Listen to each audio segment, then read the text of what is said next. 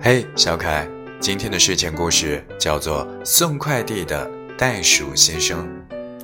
袋鼠先生呢，把包裹放到了口袋里，然后呢，他就向着兔子小姐的家出发了。